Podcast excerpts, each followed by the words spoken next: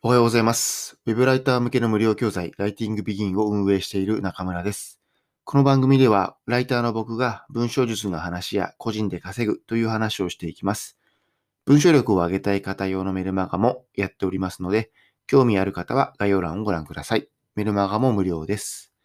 はい。ちょっと冒頭の挨拶を変えてみました。でですね、今日の話は、ノウハウは世の中に溢れてるけど、実践しないとダメだよねという話です。今朝こんなツイートをしました。えー、ライターのノウハウは世の中に溢れているけど、それを吸収して実践まで落とし込めることが、落とし込むことが重要ですよね。ライティングビギンはチェックシートや実演動画などを用意して、実践に落としか落とし込みやすいように設計しました。大事なのはインプットを形にすること。学んだことは今日書く記事に反映させましょう。という内容ですね。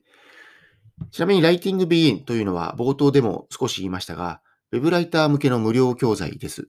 文章術の話とか SEO とか、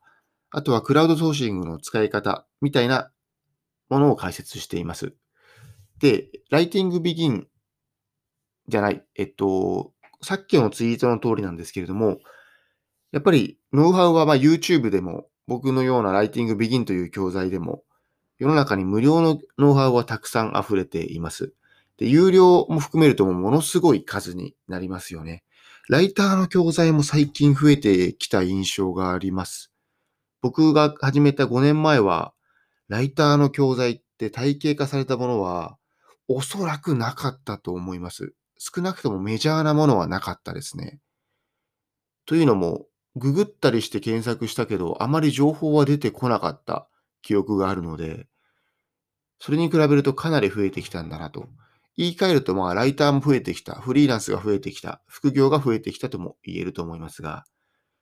話を戻すと、そんなノウハウは世の中に溢れているけれども、やっぱりそのインプットだけをして、アウトプット、実践するというのはなかなかしている人は少ないなという印象があります。で、正直これは僕にも同じことが言えて、僕も結構インプット型になりがちで、ノウハウコレクターみたいな、あの、悪い意味で側面があるので、これは僕自身も非常に注意してるんですね。でなので、ライティングビギンはそれを強く意識したんですよ。僕自身がノウハウコレクターになってしまいがちなので、なるべくならないようにアウトプットしやすいように設計しましたと。でそれが文章力、文章術のチェックシート。あとは合間合間にツイートボタンを用意してアウトプットできる仕組みだったり、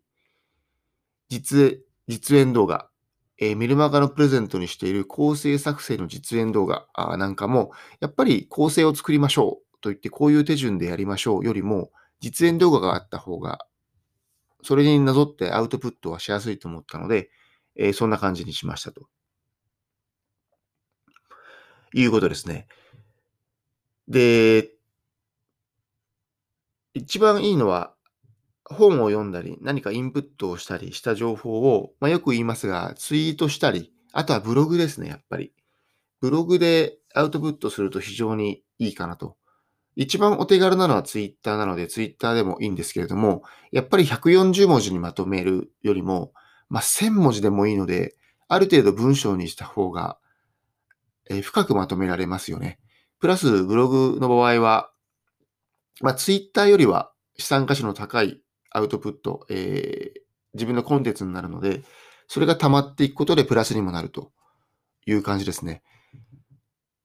で、ポイントとしては、Google ドキュメントを使うといいと思います。僕も今そうしているんですけれども、えっと、まあ、Twitter でつどつどつぶやくことがあ難しいのであれば、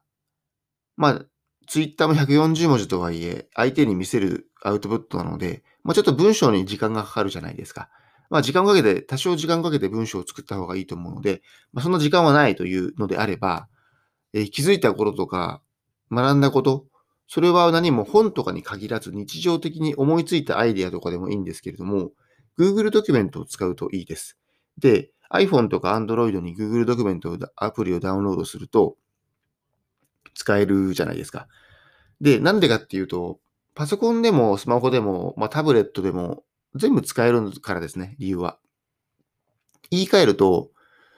アウトプットを書き留める場をたくさん用意しない方がいいということですね。ノートをたくさん用意せずに一冊にまとめましょうということです。僕も iPhone のメモ帳とか Google ドキュメントとかパソコンで言うと昔はワードとかいろんなところにいろんなものをメモしていたんですけれども、やっぱりなんか忘れちゃうし、統一性がないので、えー、続かないんですよね。でも Google ドキュメント1本に絞っておけば結構続きます。というのもどんどん溜まっていくので、なんかこうあちこちに飛ばないんですよね。1ページにバーっと上から下まで縦にバーってあるので、わかりやすいじゃないですか。で、なんかこう、いろいろ文章が溜まっていくと、自然とブログにしたいなとか、あ、これツイッターにまとめたいなって思うと思います。多分、どんどんどんどんメモしていくと、なんかもったいないと思うと思います。えー、いい意味で。こんだけメモしたんだから、どっかでアウトプットのはないかな、みたいな。で、もちろん、例えばそれは1日2、3個メモして、1ヶ月で、えー、60個から90個溜まって、それを全部ブログにする必要は全然ないんですよ。そこから一つピックアップするとか。あとは、昨日書いたメモに、今日の本で読んだ、えー、インプットをプラスできるなっていうのもあるんですよね。なので、昨日書いたメモを Google ドキュメントに残しておけば、その下に続けて書けたりするんですよ。それが Google ドキュメントを使う理由ですね。これは結構、すごく簡単なハックですけど、意外と、あのー、自分のアウトプット効率は上がると思うので、ぜひ試してみてください。はい。今日はそんな感じですね。インプット、アウトプット。まとめると、インプットしたノウハウを実践、アウトプットするまでは結構難しいですよね。で、Twitter でもいいんですけれども、おすすめは Google ドキュメントをスマホ、パソコンで統一して一つのノートにまとめると。で、上から順々に書いていって、まああんまりこう関係なくね、あの文章は汚くてもいいですし、えー、時系列カテゴリーとかは分けなくていいです。めんどくさいので。もう時系列でバーっと書いていって、まあ一週間に一回なり、それを見て、できるではブログにするなり、ツイッターにするなり、ということをしておけば、アウトプットの習慣はつくと思いますので、ぜひやってみてください。はい。